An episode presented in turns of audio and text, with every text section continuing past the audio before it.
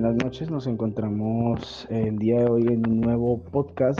Le damos la bienvenida a todos nuestros oyentes. Mi nombre es Santiago Valencia y este es eh, un nuevo capítulo del grupo 603. El tema a tratar hoy es uno bastante específico, bastante bonito a tratar y bastante reflexivo, puesto que es un tema que acontece hoy en día, no es algo que, aunque si bien viene desde hace mucho tiempo, sigue siendo contemporáneo, sigue generando polémica y sigue tratándose hasta el día de hoy. Por si no lo sabían, el viernes pasado se celebró el Día Internacional contra la Violencia de Género. Y muchas personas hicieron su aporte, su pequeño aporte, su pequeño, dieron su pequeño grano de arena haciendo pancartas, saliendo a protestar, haciendo sus videos y haciendo muchísimas cosas en torno a presentar el tema de la violencia contra la mujer y la desigualdad eh, de género. Por lo tanto, se nos hizo a nosotros pertinente hablar justamente de este tema. Así que eh, yo y mis compañeros hicimos un programa muy bonito haciendo referencia a, algunos puntos importantes, a un proceso histórico, a un repaso a la normatividad y queremos presentarlo y enseñar y dar una conclusión al respecto de lo que nosotros consideramos que es entonces la violencia de género, eh, cómo, es, la desigualdad, cómo funciona la desigualdad y qué es lo que se está generando hoy en día eh, en políticas nuevas y también lo que se ha dejado atrás con agrio recuerdo de lo que fue la difícil situación de las mujeres en su momento. Así que le doy paso a, primero que todo, a mi compañero Iván David Páramo para que haga su análisis sobre el tema.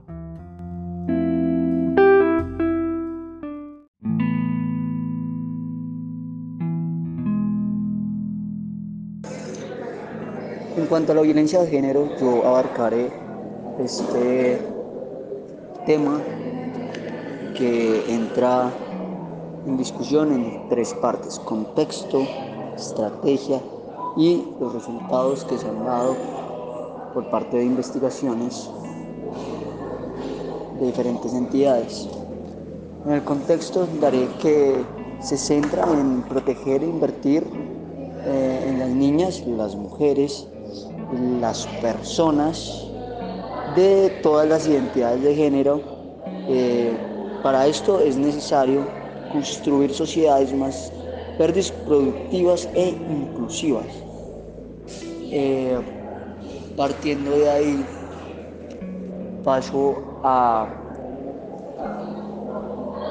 expresarles, contribuirles o explicarles eh, la estrategia que es en consonancia eh, con esta visión de lograr la igualdad de género y el, em, y el que trae en sí el empoderamiento de todas las mujeres y niñas eh, que viene con el objetivo de desarrollo sostenible, la meta del banco.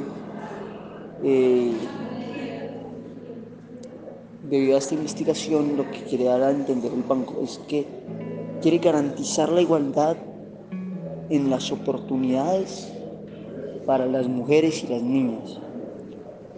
Eh, y debido a esto, esta investigación paso ya a los resultados que se basa prácticamente en los principales objetivos institucionales del GBM, que estos encaminan a través de sus actividades en las cuales procuran concitar más atención en las desigualdades de género y poner énfasis en los impactos y los resultados. Eh, y estas operaciones, la mayoría, se centran en cerrar y darle fin a las brechas de género.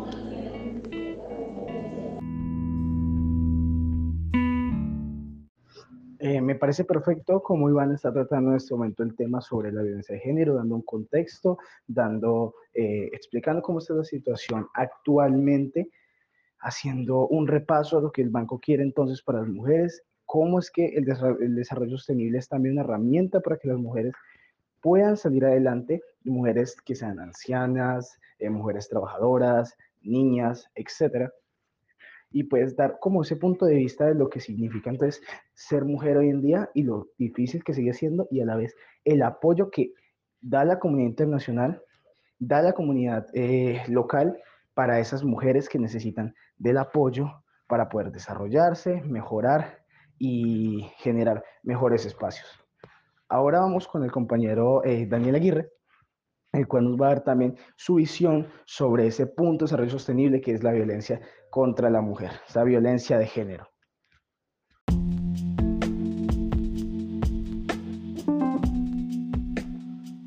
Bueno, el tema de la igualdad de género en la mujer es muy interesante, ya que un cronograma donde cada día la mujer va evolucionando.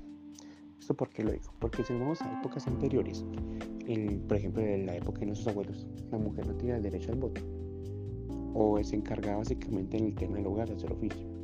Hoy en día ya no es así.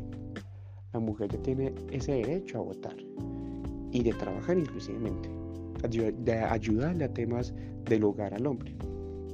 Y esto no solamente pasa en Colombia, sino que pasó en muchos países, Estados Unidos, en el tema de guerra civil, donde la mujer era demasiado limitada, exigente, inclusive hasta el tema de la vestimenta, no podía utilizar cierta ropa y en día ya no es así. O en Alemania, en el tema del muro de Berlín, que es una mujer quería pasar de un lado a otro, tiene unas exigencias diferentes a los hombres. Y cuando digo exigencias, lo digo de una manera más complicada que a los hombres. Hoy en día ya no es así. La mujer tanto ya puede tener derechos y obligaciones. Inclusive si lo vamos a la norma constitucional de Colombia, tanto hombres como mujeres tienen los mismos requisitos inclusive en el tema de familia, de trabajo, de, de penal, que si llega a incumplir una, norma, se la castigará igualmente como el hombre. Entonces eso es algo muy interesante y que va evolucionando cada día más, ya que la mujer desde hace tiempo ha estado en situaciones difíciles y hoy en día ya podemos adaptarnos, inclusive ya ver a la mujer de una forma distinta que se pasaba anteriormente.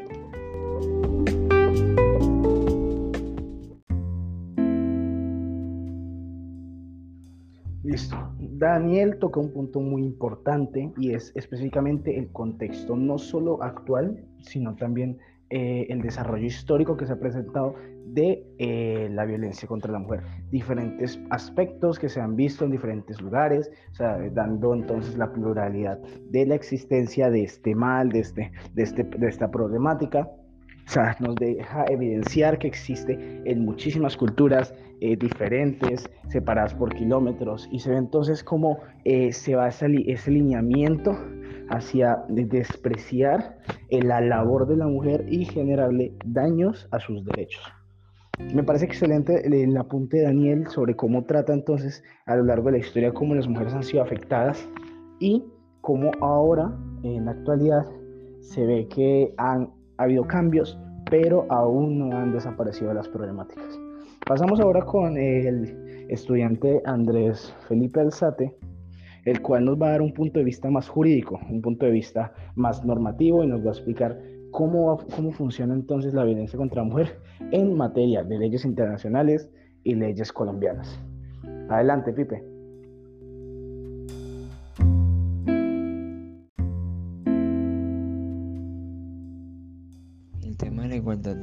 Como lo han dicho mis compañeros, es un aspecto que ha venido adquiriendo gran importancia y relevancia con el paso del tiempo, puesto que esta busca que todas las personas, sin importar su raza, condición, sexo o especie, no sean discriminadas y que puedan gozar de las mismas oportunidades y recursos para garantizar una calidad de vida dignas. Eh, diversos organismos internacionales han concebido este aspecto como un derecho humano. Tal es así que la UNICEF eh, en el año 2019 nos dijo un concepto acerca de esto y es que eh, mujeres, hombres, niñas y niños deben gozar por igual de los mismos derechos, recursos, oportunidades y protecciones. Además de esto, como lo mencionaba, pues fue concebida como un derecho humano por el Fondo de Población de las Naciones Unidas lo que permite un desarrollo de una legislación a nivel internacional, como lo es la Declaración Internacional de los Derechos Humanos, eh, que fue pues eh, creada o fundada por la Organización de las Naciones Unidas en 1948. En ella pues se dice que todas las personas nacen iguales ante la ley, sin importar su especie, condición económica, su estirpe o su sexo. Luego de eso tenemos el Convenio sobre Igualdad de Remuneración, y es que con este las mujeres pueden obtener por así decirlo, el mismo salario en cuanto a la mano de obra, ya que eh, pues por el contexto de la época eh, el trabajo para ellas en materia eh, de horas de construcción y otra clase de trabajos no era como por así decirlo bien visto ya que el estereotipo y el estigma de esa época es que ellas se dedicasen solamente a las labores de la casa. Además de esto tenemos el Pacto de Derechos Económicos, Sociales y Culturales. Es que con este eh, pacto se le confieren derechos eh, cívicos y de votación a la mujer, cosa que se vino eh, alcanzando a través de movimientos sociales, a través de luchas constantes, a través de manifestaciones hechas por mujeres a lo largo del tiempo y a lo largo de las épocas. Luego de eso tenemos la Conferencia Internacional sobre la Mujer, ya que en este pues se busca que todas las mujeres tengan una igualdad de oportunidades y además de eso que no sean discriminadas. Por tal motivo se busca con distintos eh, objetivos o temas alcanzar eh, es que las mujeres eh, puedan contar con una seguridad estable y fuera de eso que no se sientan menospreciadas o aminoradas en cuanto a la perspectiva de otras personas.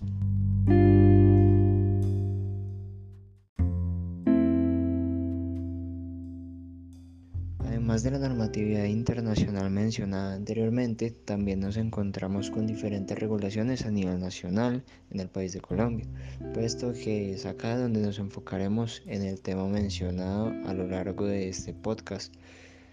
Para ello nos encontramos con diferentes normatividades o regulaciones como por ejemplo la Ley 2172-2021 que tiene por objeto establecer medidas para garantizar el acceso prioritario a las mujeres víctimas de violencia de género extrema y al subsidio de vivienda en especie para población vulnerable.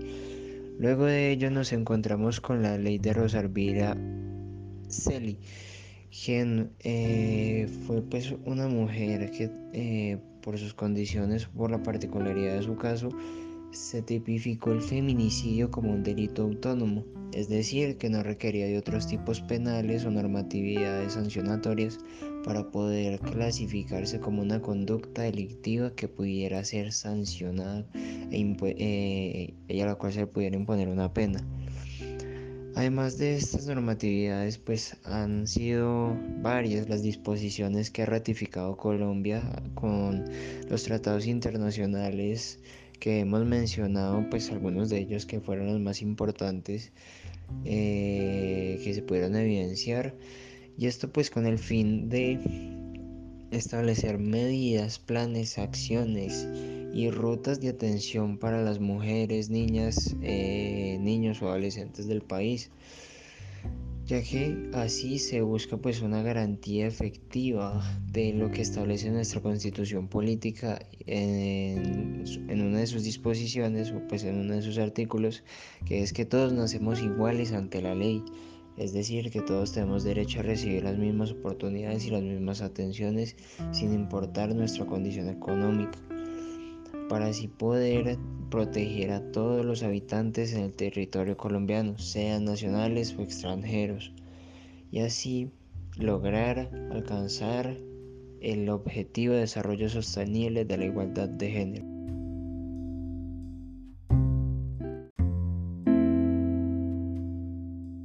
Andrés toca el último punto importante a tratar en el podcast de hoy y a la vez es uno de los más necesarios para darle finalidad a este podcast. ¿Por qué? Porque él hace un repaso a toda la normatividad, tanto internacional como local, que tenemos nosotros los colombianos en la eh, problemática y temática de la violencia de género. Es súper importante hacer un repaso en ellos porque nos permite ver que realmente existe la necesidad de proteger a la mujer. Existe la necesidad y se está intentando eh, cumplir mediante normas y leyes que sacan tanto organismos internacionales como las altas cortes, eh, pues el manejo de las altas cortes y la generación de leyes por parte del Congreso en nuestra nación. Así que, después de haber escuchado todo esto, podemos concluir lo siguiente. La violencia de género es una problemática que existe actualmente y ha existido a lo largo de los años. Han habido muchísimos ejemplos de violencia de género, no es algo inexistente. Eh, y también ha habido muchos problemas actualmente. Sin embargo, gracias al desarrollo de normas, tanto internacionales como nacionales, que buscan eh, cumplir con el punto del desarrollo sostenible que hemos venido presentando a lo largo de este podcast, es que nos damos cuenta que aunque existe la necesidad, también existen las eh, ganas o la motivación para poder eh, evitar que a futuro se generen más eh, problemas, se generen más consecuencias de falta de normatividad y se genere una mayor protección hacia la mujer en todos sus ámbitos y en todas partes del mundo. Claramente sabemos que esto no se va a acabar de la noche a la mañana, es un proceso, un proceso de muchos años que se ha venido luchando. Sin embargo, podemos presenciar que existe realmente las ganas, la motivación y existe la necesidad de, acabar con este régimen de tortura, pues podríamos decirlo de esa manera, hacia la mujer durante muchísimos años de sufrimiento por parte de varios grupos colectivos.